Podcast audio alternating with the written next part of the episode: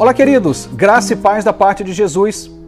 Provérbios, capítulo 5, verso 18.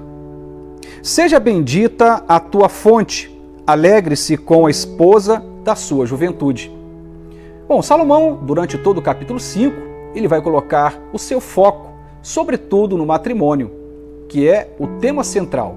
Mas mais do que isso, a, o perigo que o matrimônio está correndo diante do processo de adultério que pode se instalar na vida de alguém que se permite ser seduzido, que infelizmente, não observando as implicações dessa escolha, optam por esse caminho da traição, da quebra da fidelidade conjugal.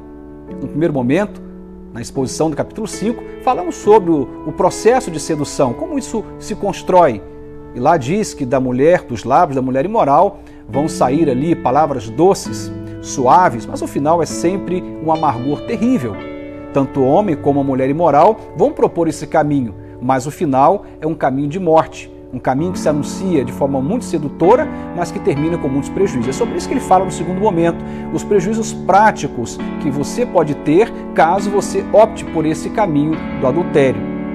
A perda do vigor físico, emocional, espiritual, as implicações nas suas finanças, no seu patrimônio, a dificuldade que você vai ter na relação com seus filhos e todo o universo de problemas que serão construídos a partir desta opção. No terceiro momento, conversamos sobre a necessidade de olharmos com cuidado para o nosso matrimônio e olhar para esse matrimônio como uma fonte. Uma fonte que tem que ser muito bem zelada, cuidada.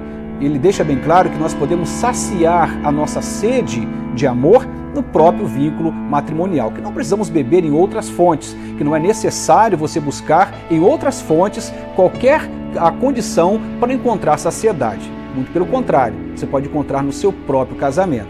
E agora, ele fala sobre o tempo. Ele vai dizer que precisamos aprender a nos alegrarmos com a esposa da nossa juventude ou com o marido da sua juventude. Aquele com quem ou aquela com quem você iniciou a sua vida familiar.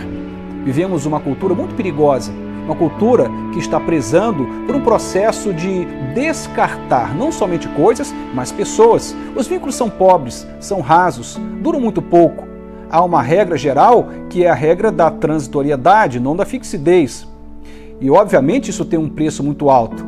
A vida tornou-se líquida, o tempo tornou-se líquido, o amor tornou-se líquido, de forma que a gente não consegue se manter na vida com profundidade. Há sempre uma relação rasa nos vínculos que nós estabelecemos, seja no trabalho, nas amizades, no próprio casamento, na relação com os filhos. Vivemos uma geração que é rasa no modo como se relaciona. E, naturalmente, o que Salomão nos adverte é que precisamos ficar atentos para que a gente não se perca na jornada e no tempo.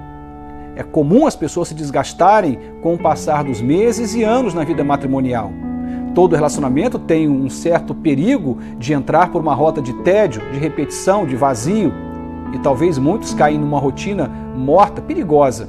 Mas o que torna o casamento ruim não é o tempo que se passou, mas o modo como administramos a nossa vida a familiar e a nossa vida, sobretudo, matrimonial. Um poço bem cuidado, Salomão vai dizer, vai sempre jorrar uma água cristalina. Ela não para de jorrar esta água.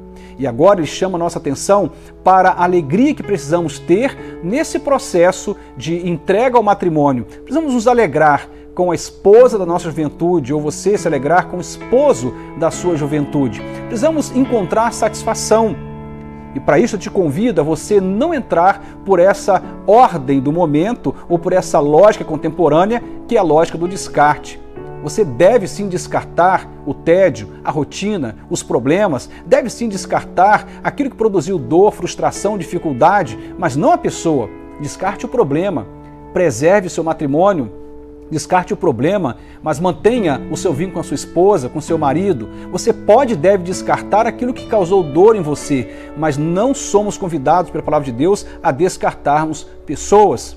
Podemos sim encontrar alegria no nosso vínculo com a nossa esposa, a nossa família.